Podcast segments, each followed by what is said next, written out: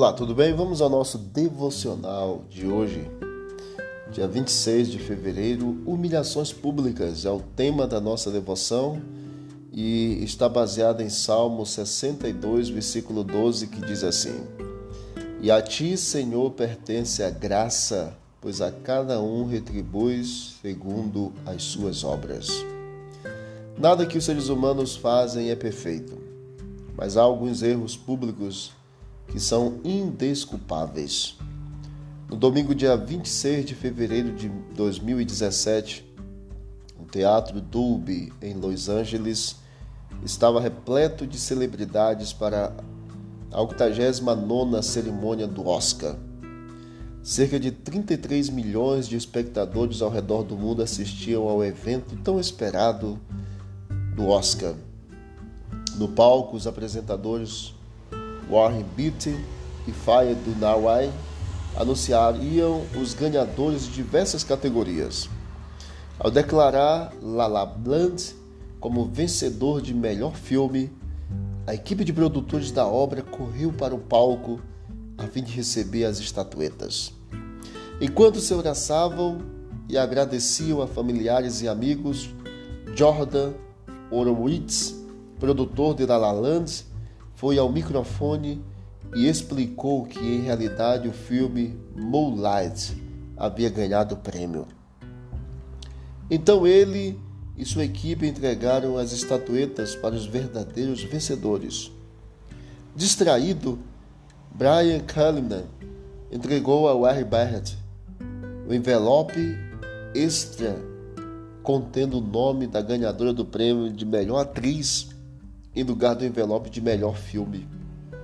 A cerimônia do Oscar de 2017 provavelmente será lembrada não por seus vencedores, mas por essa grande gafe. Outro episódio embaraçoso ocorreu no concurso Miss Universo de 2015, na cidade de Las Vegas, também nos Estados Unidos, em dezembro de 2015. No auge da cerimônia, o apresentador Steve Harvey anunciou que Adriana Gutierrez, da Colômbia, fora a vencedora. Ovacionada por uma chuva de aplausos e ex-detentora do título, Paulina Vega coroou a suposta ganhadora com a estola e a tiara de Miss Universo.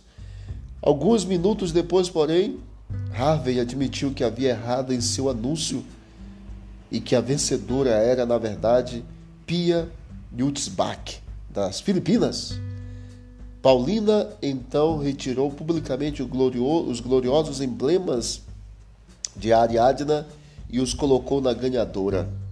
A jovem colombiana não merecia esse tratamento. Em contraste com decisões falhas e humilhações públicas, recebemos a garantia de que Deus é o juiz justo e julga o mundo com justiça. O Salmo 9, verso 8 fala sobre isso. O apóstolo Paulo afirma que importa que todos nós compareçamos perante o tribunal de Cristo. Isso subentende que todo caso será decidido com justiça antes da segunda vinda de Jesus Cristo. Sem nenhuma surpresa injusta e desnecessária, justiça e lealdade são as bases do julgamento divino. Portanto, você pode confiar que ele nunca excederá nenhuma pena, nem deixará de conceder qualquer recompensa merecida. Todos serão honestamente recompensados de acordo com as suas obras. Que Deus abençoe. E acreditamos que no Senhor pertence a graça, pois a cada um retribui segundo as suas obras.